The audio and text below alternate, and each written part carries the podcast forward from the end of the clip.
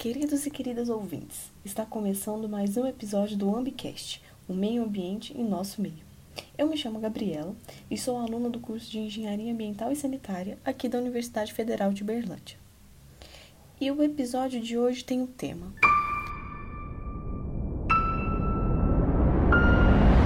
Mudanças climáticas. Mudar nem sempre é bom.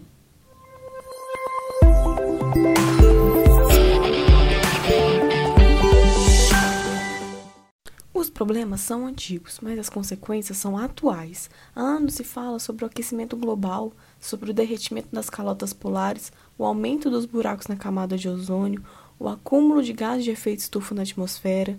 De início foram dados como problemas distantes, questões a serem resolvidas algumas décadas depois, e isso foi o que se deu postergando vez após vez em que as problemáticas eram expostas. Permitiu-se que o acúmulo de responsabilidades, um agravamento desses mesmos problemas que antes pareciam tão banais. As consequências disso estão agora nos atingindo. Verões mais quentes, mais secos, cada ano mais. Desastres naturais ocorrem com maior frequência, espécies inteiras que se extinguem pela perda de habitat e de seu ciclo ecológico. Mesmo agora, as grandes potências não tomam frente começam acordos apenas para violá-los, vestem a roupa green, mas não são responsáveis por mais perdas do que ganhos para a causa. E assim permanecemos como décadas atrás, postergando, dizendo que os problemas são futuros, mesmo as consequências sendo atuais. Então, para discutir conosco, convidamos o Jean Almeto. Seja muito bem-vindo. Poderia contar um pouquinho da sua trajetória para nós? Bom dia. Gabriela, pessoal, muito legal, obrigado pelo convite uh, eh, para participar desse, desse podcast aí da, da Federal de Berlândia, né? E, bom, eu, eu me chamo Jean Almeto, eu sou pesquisador uh, no Centro, uh, no Instituto Nacional de Pesquisas Espaciais, né? trabalhando particularmente na coordenação de ciências da, da Terra, e na minha trajetória, eu sou agrônomo de formação, depois eu trabalhei bastante na, eh, em, em caracterização de fluxos eh, de carbono, nitrogênio entre a biosfera e a atmosfera, uma, uma, um trabalho bem voltado à biogeoquímica. E ao longo do tempo, eh, muito dessas, desse, vamos dizer, desse conhecimento que foi sendo acumulado ao longo da carreira, ele foi é, convertendo, né, foi, na verdade, me levando a trabalhar bastante com questões de mudanças ambientais e mudanças climáticas. Então, já há alguns anos, nos últimos 20 anos, em torno disso, eu tenho trabalhado com essas questões, né?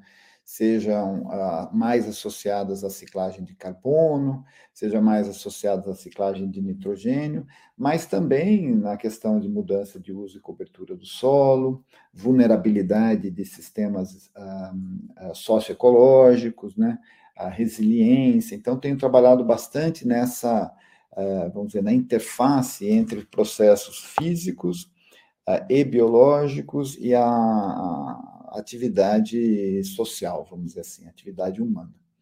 Então, essa tem sido a minha trajetória. Um, uh, o INPE, todo mundo conhece, mas, uh, enfim, é um, é um instituto que trabalha desde questões mais relacionadas à engenharia espacial, à engenharia de satélite, a questões ligadas à astronomia, enfim, bem uma, uma vertente nesse aspecto e outra muito associada às questões ambientais. Então, toda a nossa coordenação trabalha com, com essas, com essa, essas, uh, dizer, essas temáticas, uh, sejam a partir de monitoramento com dados de satélite, dados uh, obtidos em campo, né? ou sejam com análise, né? projeções, cenários e tudo mais. Então, é uma, é uma atuação bastante transversal, bastante uh, ampla na questão da relação da sociedade com o meio. Então, essa, eu acho que essa define um pouco a trajetória, o estado atual aí da, da, da minha atuação.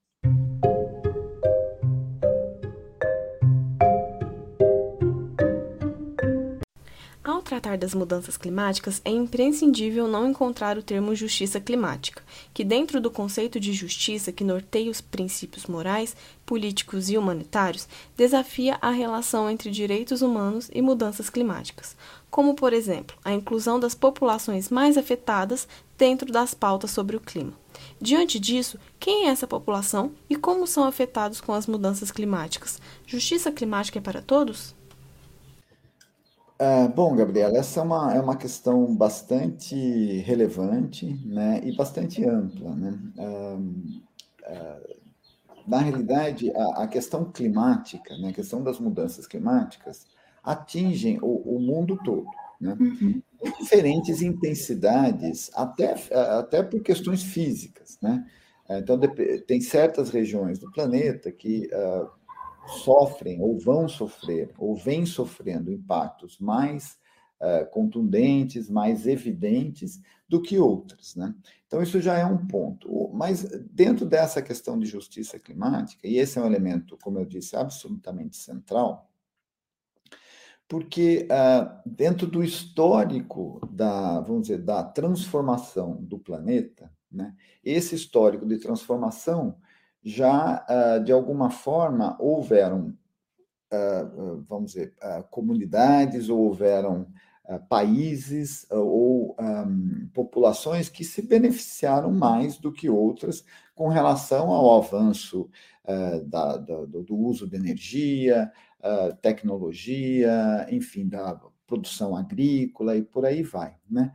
Então, historicamente, já existe uma, uma contribuição que ela é desigual dos diferentes países, das diferentes comunidades ou das diferentes parcelas da sociedade para a transformação do meio. Né? Agora, uh, esse é um elemento. O outro elemento é que as consequências disso vão ser também uh, desuniformes. Né?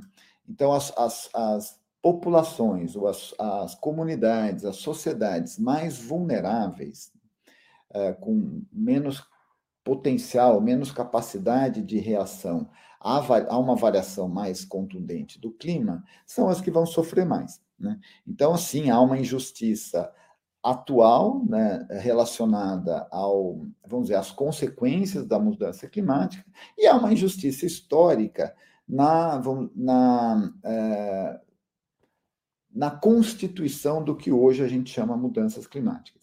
Então, sim, é, a gente tem que tratar esses assuntos, então, elementos que uh, de transferência de tecnologia, de uh, transferência de recursos, para que sociedades que sejam mais vulneráveis sejam apoiadas para que possam uh, uh, contornar problemas derivados da mudança climática, é absolutamente central. Né?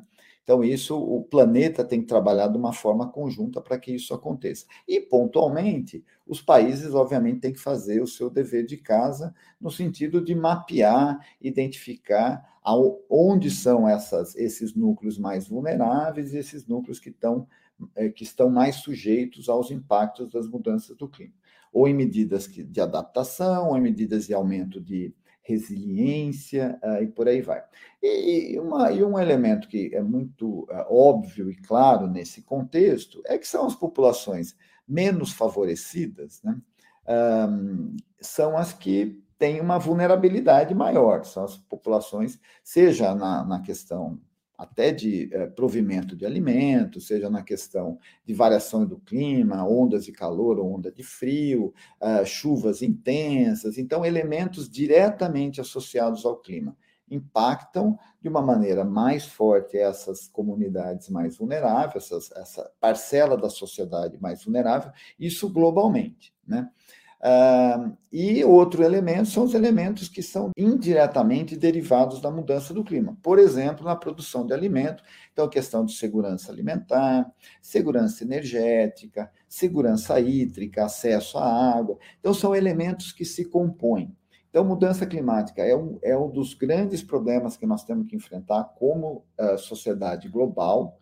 Um, mas os efeitos causados ou ocasionados pela mudança do clima, eles são potencializados por outros uh, outras, uh, outros elementos da, da sociedade, né? outros elementos da infraestrutura. Por exemplo, falta de saneamento básico, moradia inadequada, sabe, padrão nutricional alimentar inadequado. Quer dizer, são elementos que se complementam. Né? Então, ah, é, isso tudo ah, ele, ele entra dentro desse universo da, da complexidade da justiça climática. Então, nós não podemos olhar isso numa vertente só.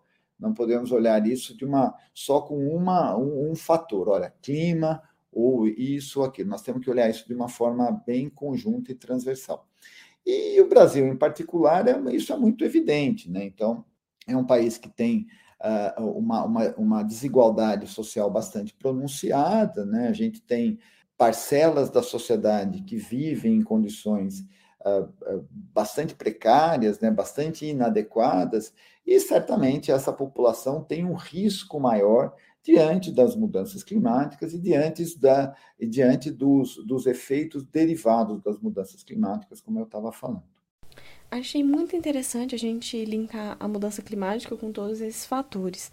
Então, a minha dúvida é: essas comunidades vulneráveis sofrem mais com a mudança climática justamente por talvez essa questão não ser tão relevante em seu atual estado de vivência?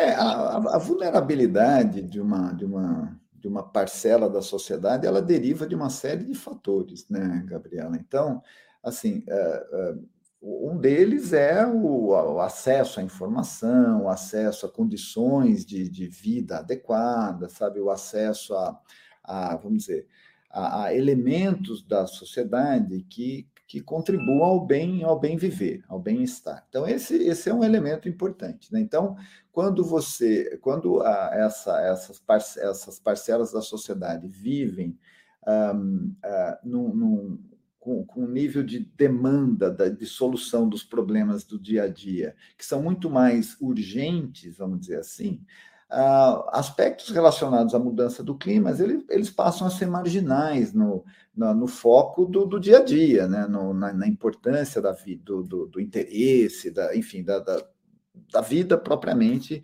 uh, dessas pessoas. Né? Então, assim, existe uma necessidade muito importante de ação uh, de Estado. Né? Então, a, a sociedade expressa pela ação do Estado, ela tem que, tem que contribuir né, às populações mais, é, mais vulneráveis, certamente. Né?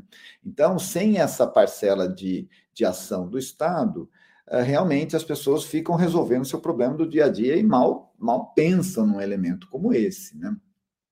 Então, assim, tem, tem, tem, ah, vamos dizer, tem dentro da, da, da malha social a gente tem, ele, eh, tem, vamos dizer, parcelas que podem contribuir muito mais, né, para que a equidade na, no enfrentamento, por exemplo, uh, da, dos efeitos das mudanças climáticas seja, expre, seja expressa, né? Quer dizer, então, um, uh, ah, eu acho que isso é, isso é um elemento importante, né?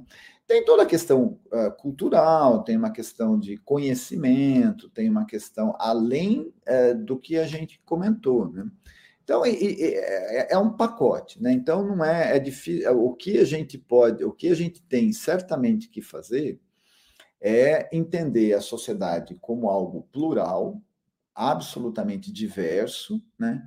Uh, mas que tem o mesmo direito e o mesmo, as, além dos deveres, obviamente, mas tem o mesmo direito a, a, a, com relação à questão climática, por exemplo, têm os mesmos direitos a, a, a vamos dizer, a, serem mais resilientes, né? isso em todos os aspectos. Então, dentro desse contexto, o Estado tem um papel central. E aí, além do Estado, a, própria sociedade civil organizada, isso são elementos importantes, a, todo o universo de conhecimento do país. Então, tudo isso contribui para que a informação chegue e chegue de forma transformativa. Né? Então, quais são os elementos que a sociedade tem que prover aos, aos, às camadas mais vulneráveis né, do, do, do, do, seu entorno para que ela possa, para que todos possam ter, na realidade, uma, uma, uma, uma expectativa e qualitária com relação ao enfrentamento das mudanças climáticas, por exemplo, e, e eu acho, eu, eu gosto, gosto muito de reforçar isso, e dos elementos que são derivados das mudanças climáticas, como a gente comentou, alimento, água, nutrição, isso tudo, sabe?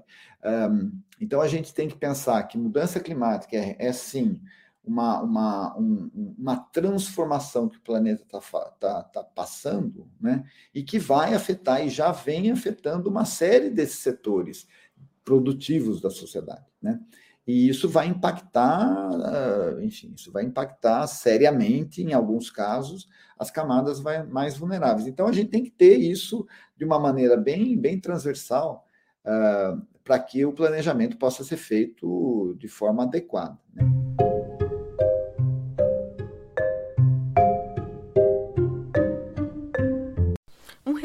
Da ONU, Os Custos Humanos Diante de Desastres Naturais, uma visão dos últimos 20 anos, publicado em 2020, trouxe consigo uma análise da relação direta entre as mudanças climáticas e o consequente aumento de desastres ambientais.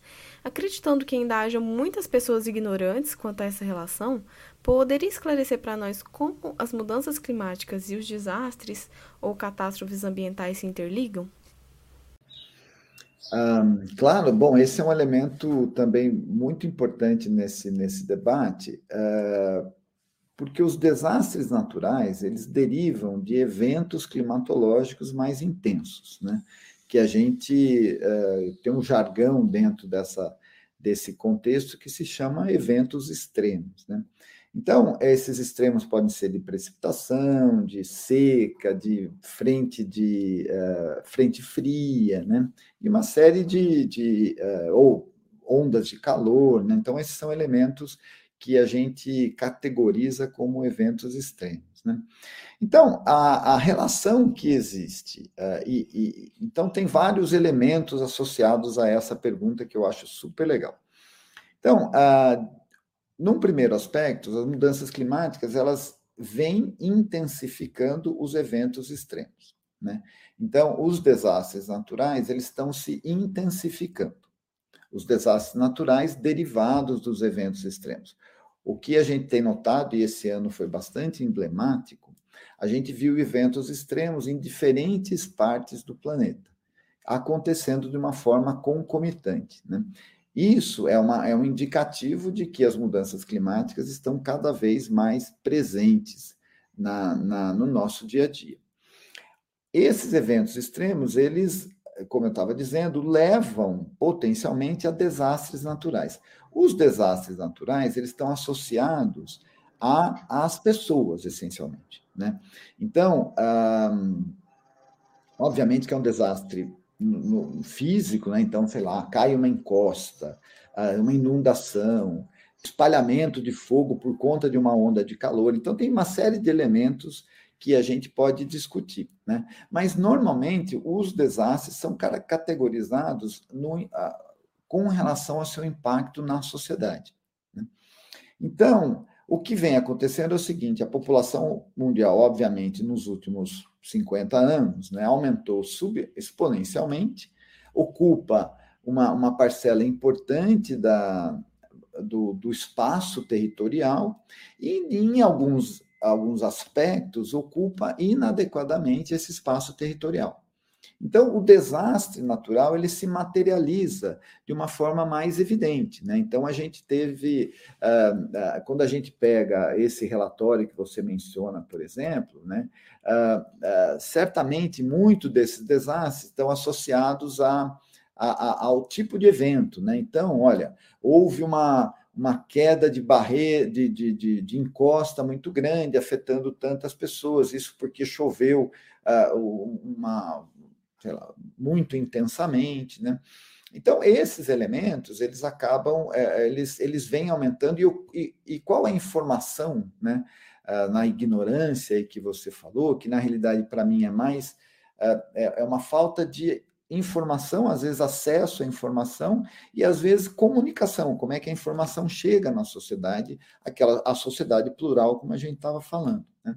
Então, ah, um elemento que é absolutamente central é você reduzir a vulnerabilidade.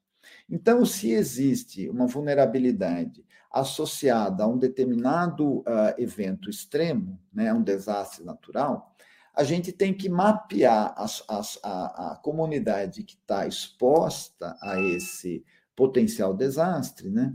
E tomar medidas de, de contenção, medidas de adaptação ao, ao, ao desastre, né? Então, a gente estava falando de chuva, de encosta, mas, por exemplo, uma, uma, uma ressaca, né, que tem no, no, no, oceano, que tem ficado mais intensa e com o aumento do nível do mar, populações que vivem próximos a, em uma área de estuário, área a, sei lá, próximo ao, ao, mar, né, podem sofrer impactos uh, substanciais, né, né, impactos sérios. Né?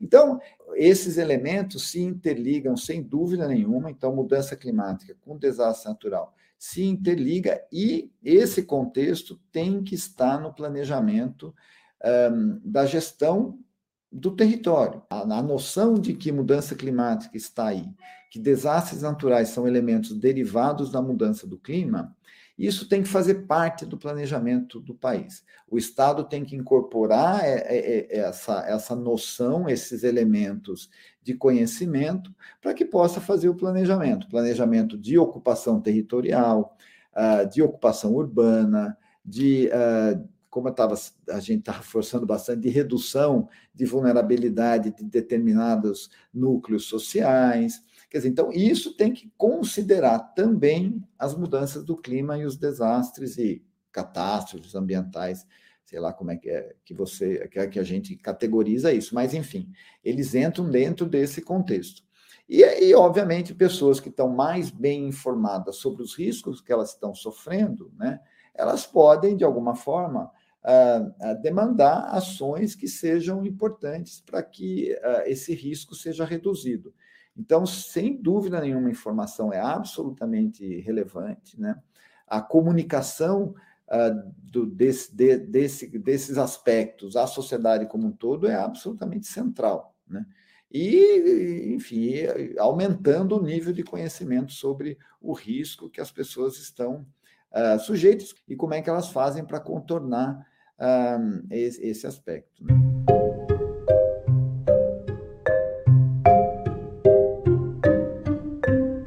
Mudanças climáticas não são apenas atuais, pelo contrário, há algum tempo se discute tal problemática, sendo essa uma preocupação mundial.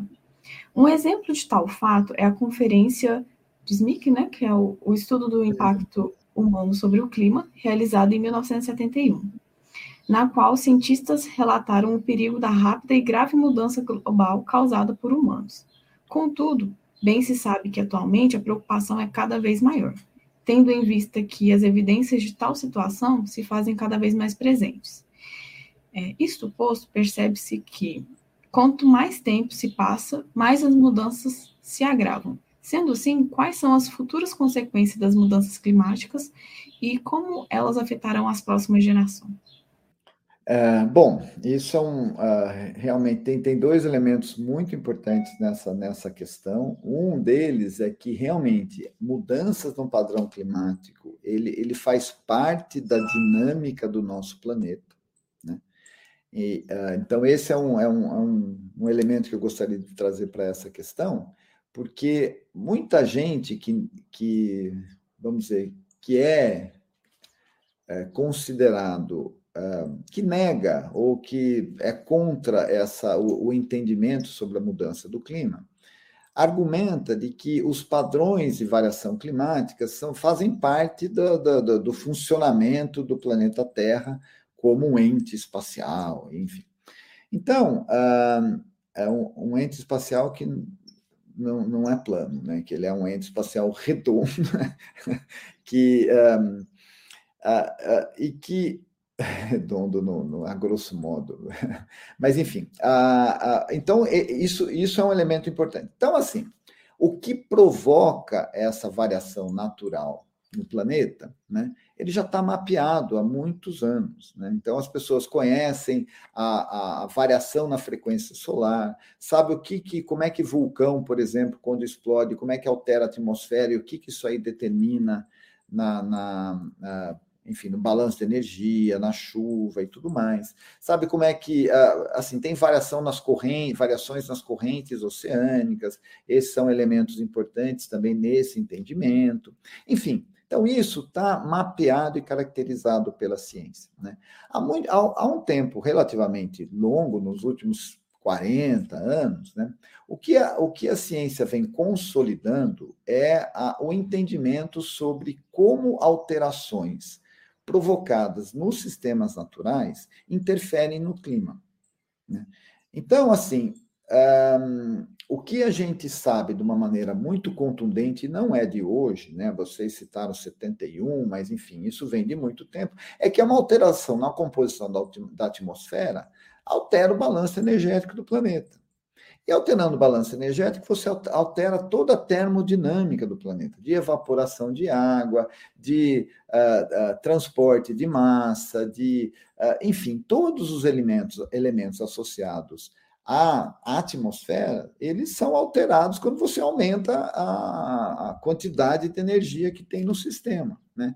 Então, isso vem se ah, isso vem se consolidando, ah, o entendimento do que causa essa mudança vem se consolidando ah, muito fortemente na comunidade científica. Então, essas mudanças sim provocam, as mudanças na atmosfera sim provocam mudanças do clima. Agora, quem que provoca a mudança na atmosfera? Então, o que vem sendo muito claro, e vem a, todos os dados, as informações, seja modelagem, seja dados de observação, as informações científicas vêm atribuindo de uma maneira hoje bastante robusta que a alteração na atmosfera, causando essa alteração na termodinâmica do sistema, é provocada pelo ser humano por atividades do ser humano, seja mudando o uso e cobertura do solo, porque que isso aí muda o quê? Muda o albedo, muda a reflexão de ondas, muda uh, balanço hídrico, muda, uh, enfim, uma série de elementos uh, micrometeorológicos, a gente afeta a atmosfera por mudar a composição. Então, o que a gente tem notado, quando eu comecei minha carreira científica, que eu falei lá que eu trabalhava com carbono na atmosfera, trabalhei muito na Amazônia. Eu ia coletar amostra de ar uh, acima do dossel da floresta, para ter uma, uma ideia de quanto que era o fluxo que entrava, que saía de carbono. Ah, enfim, aqueles experimentos que a gente fazia lá atrás, que hoje estão muito mais, é, muito mais a, enfim, aprimorados, enfim, muito mais intensos, a medida de, de CO2 na atmosfera era 350, 360, 370 ppm, né? Hoje a gente já passou de 420 praticamente. Quer dizer, então, a gente está mudando a composição da atmosfera, né? E isso, obviamente, é, é associado a, a, essa mudança no balanço energético, né? Lembrando a tua pergunta aqui, é, e, e, futuras consequências com relação a isso são, obviamente, a, a, a, efeitos no, no, no, na distribuição de chuva. Então, por exemplo, a, agricultura do Brasil ela é centralmente dependente de chuva. Né? A gente deve ter, talvez, é, lá, 10%, até um pouco menos, da agricultura do país que é irrigada. A irrigação depende de você ter água no manancial. Né? A chuva, a, a, o resto da agricultura depende da chuva na hora certa, da chuva distribuída espacialmente, da chuva na quantidade certa. Então, tem uma série de elementos que estão associados à produção agrícola e à distribuição de chuva. Então, se a gente muda esse padrão, a consequência na produção de alimento vai ser séria. Né? Um, a, consequência no, na, na disponibilidade de água, a gente já estava falando sobre isso, e também é outro elemento sério. Então, se há uma, uma, uma, uma redistribuição da, da precipitação ao longo do país, né, a gente vai ter, é, inclusive, a previsão, e isso tem acontecido, o sul do país deve chover mais do que o resto do país. Né? Então, essa redistribuição da, da, quantidade de chuva, ela vai acontecer. Então, como é que a gente lida com isso? Né? Então, é uma consequência de que determinadas regiões vão ficar mais, mais secas, por exemplo. Né? A questão de onda de calor é super sério, né? Então, tem uma, uma parte da, da, da, da, sociedade, especialmente as camadas mais idosas da sociedade, que têm uma, uma sensibilidade maior a, a, a temperaturas mais elevadas. Então, essas ondas de calor pode, isso aqui no Brasil muito menos, eu diria, porque já é um país tropical, mas a gente viu isso na Europa, a gente viu isso nos Estados Unidos, enfim, então a, a sociedade tem que, tem que se adequar a isso, né? Um, além disso, a gente tem problemas que podem Quer dizer, e a gente até agora só está falando de pessoas, né? o que é absolutamente central nesse universo. Mas tem toda a componente natural, né? os ecossistemas, então, você tem impacto nos ecossistemas que são relativamente sérios. Então, uh, determinadas regiões da, da, Amazônia, por exemplo, isso uh, alguns dados bem recentes têm mostrado, é que ela, a, a, ela, ela, a floresta ela, ela está reduzindo a sua capacidade de, eh, vamos dizer, de fazer fotossíntese, né?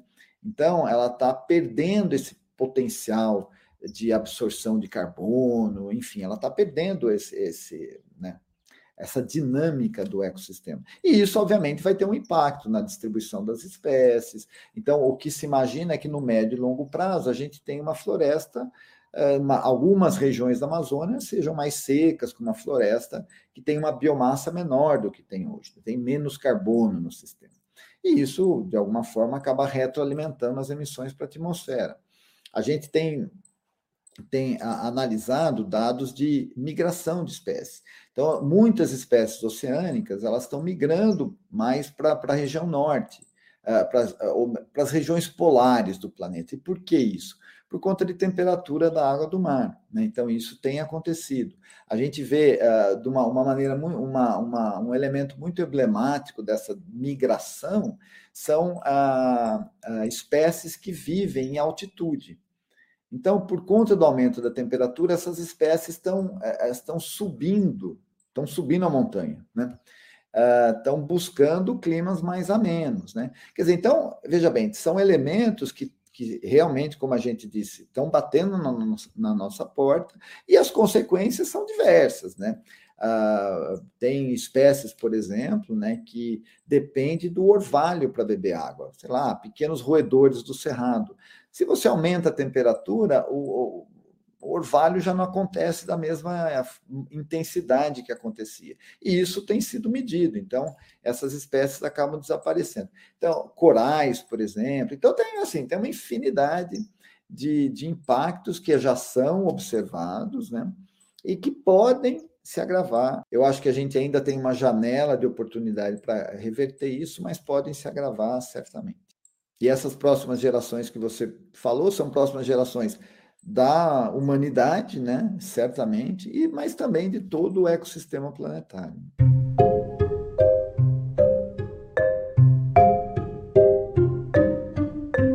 De acordo com o relatório lançado pelo painel intergovernamental sobre mudanças climáticas, o IPCC da ONU, lançado em agosto desse ano, as ações humanas já são atualmente responsáveis pelo aumento de 1,07 graus Celsius na temperatura global, gerando a possibilidade de que se veja um aumento de 1,5 grau e meio a 2 graus, é, marco do aquecimento irreversível, ainda neste século. Diante de tais fatos, quão necessariamente agressivas precisam ser as contramedidas e quais são as mais urgentes? Olha, essa é uma pergunta muito legal, porque, inclusive, um, realmente, esse aumento médio de temperatura que o IPCC indicou é, é a média global, né? Então, é o planeta todo. Agora, você tem é, determinadas regiões do planeta que essa temperatura já passou. Né? Então, a gente já está em 1,5, em umas regiões do Ártico, até uma, na, algumas regiões aqui na própria América do Sul. Então, a, a, as medidas uh, de medidas de mitigação das emissões são absolutamente centrais. Né? Então, isso já ficou muito claro que ele deriva de uma mudança na composição da atmosfera. Então, nós precisamos mudar o padrão de produção de energia, o padrão de transporte, o padrão uh, de consumo no planeta. Isso é absolutamente urgente. Então, se a gente for pegar o que, que, o que mais provoca a alteração na composição da atmosfera, é ainda a queima de combustíveis fósseis. Então, isso ainda é preponderante. Então, o que, que nós temos que, que é uma medida absolutamente urgente de fazer, é reduzir a, a queima de combustíveis fósseis. Então, é caminhar para energias que são renováveis, é caminhar para transporte que sejam uh, mais otimizados. Então, em vez da gente ter muita gente em vários carros, a gente ter muita gente num carro só, num, sei lá, um transporte coletivo mais eficiente. Esse é o, o, o transporte ser, um, ser feito através de, de, de, energia renovável, né? Então, esse, esses elementos, reduzir as emissões de, de, de, de CO2 a, da matriz fóssil é absolutamente central. Então, reduzir o consumo de petróleo, de carvão, é absolutamente central. Né? E, e, tem alguns movimentos fortes já nessa direção. E eu acho que a gente uh, que isso precisa ficar mais forte ainda. Né? Uh, isso pode, enfim, tem até o, o, a taxação de carbono, que é um debate muito importante com relação a, a, a medidas nessa direção, que, que enfim, que é uma uh, que, pode, que podem ser muito úteis ou pode ajudar bastante nesse contexto. Então, isso é absolutamente central um, uh, o, que, o, que nós, uh, o que nós, como indivíduos, podemos fazer é buscar reduzir o máximo possível o uso de combustível fóssil, é entender um pouco de, sei lá, se a gente está com problema de energia, como é que a gente reduz o consumo de energia. Isso é bom não só para o bolso, mas é bom para o planeta também, né? Uh, então, tem uma série de medidas que, que as pessoas uh, individualmente podem tomar. Mas, em termos planetários, uh, nessa questão da temperatura, isso é absolutamente central.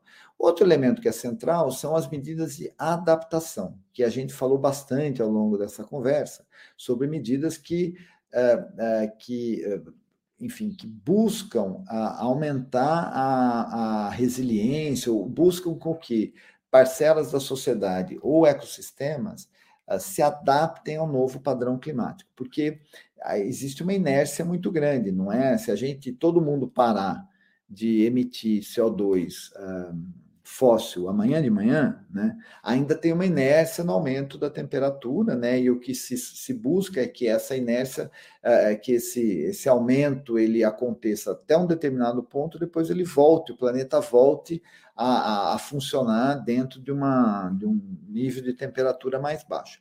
Então, a, a medida urgente é a gente reduzir as emissões, sem dúvida alguma mas não, não, não dá para se furtar de que medidas de adaptação são importantes também.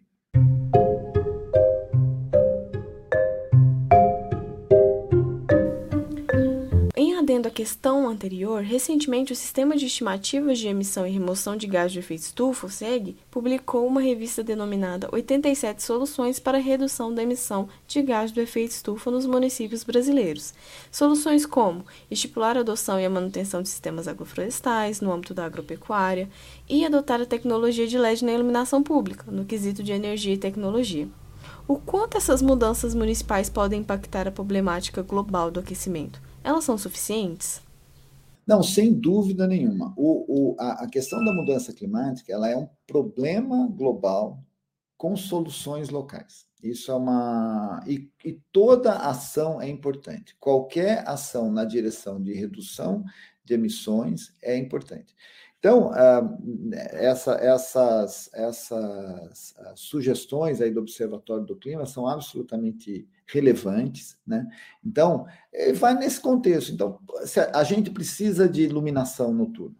Né? É uma sociedade que depende de energia. Né? Então, como é que a gente faz para otimizar, para reduzir? Então, a gente tem que trazer, sim, a tecnologia uh, ah, para ajudar a resolver o problema. Lembrando da nossa primeira conversa lá, a primeira pergunta que você fez sobre a justiça social.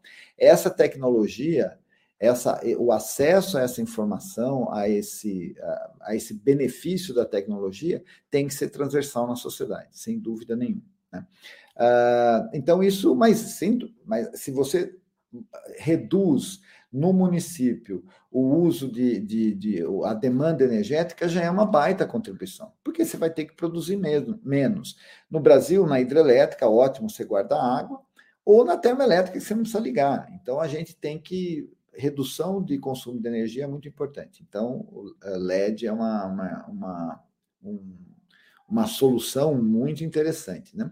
A, a cidade também pode trabalhar com uh, com, com um sistema inteligente, né? Determinado momento da noite que tem pouco movimento, reduz um pouco a intensidade da luz. Tem uma série de tecnologias que podem ser utilizadas e que aí vai um pouco naquela na direção de como é que a sociedade está se mexendo na direção de arrumar soluções, né? Então é, é, é esse caminho da oportunidade.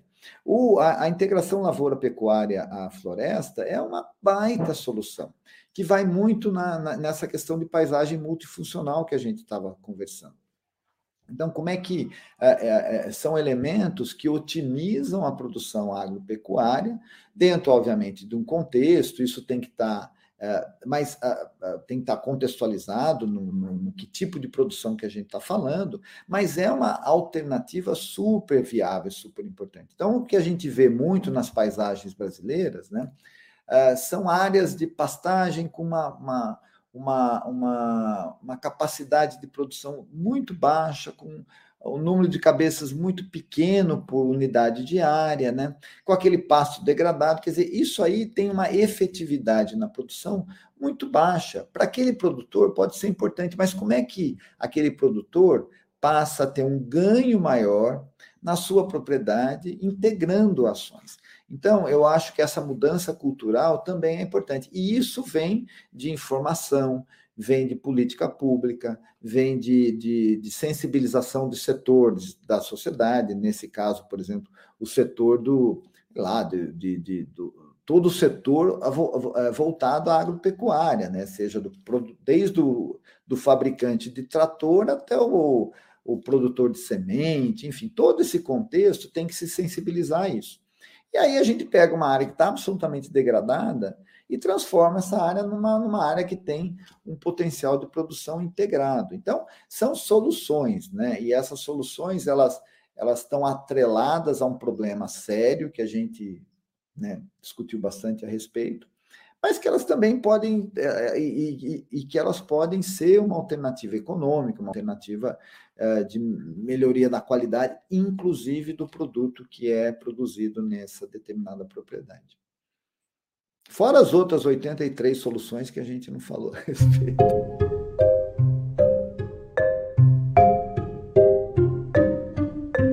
Você pergunta e o Umbicast responde. O que podemos esperar sobre a COP26, que acontecerá em novembro deste ano? É, a COP26 é, um, é uma, um evento muito importante, porque é justamente a discussão dentro do núcleo político global sobre as questões de mudança climática. Então, a COP, ela, ela, ela, ela fica, ah, vamos dizer, ela tem o arcabouço dentro da Convenção do Clima, né? Ah, e, e, é, e, essa conferência ela, ela traz a, a, a problemática do, da, das questões das mudanças climáticas ao núcleo político. A gente pode esperar muito dessa COP, eu acho, porque as, as, as informações sobre as mudanças climáticas são realmente sérias e contundentes. Né?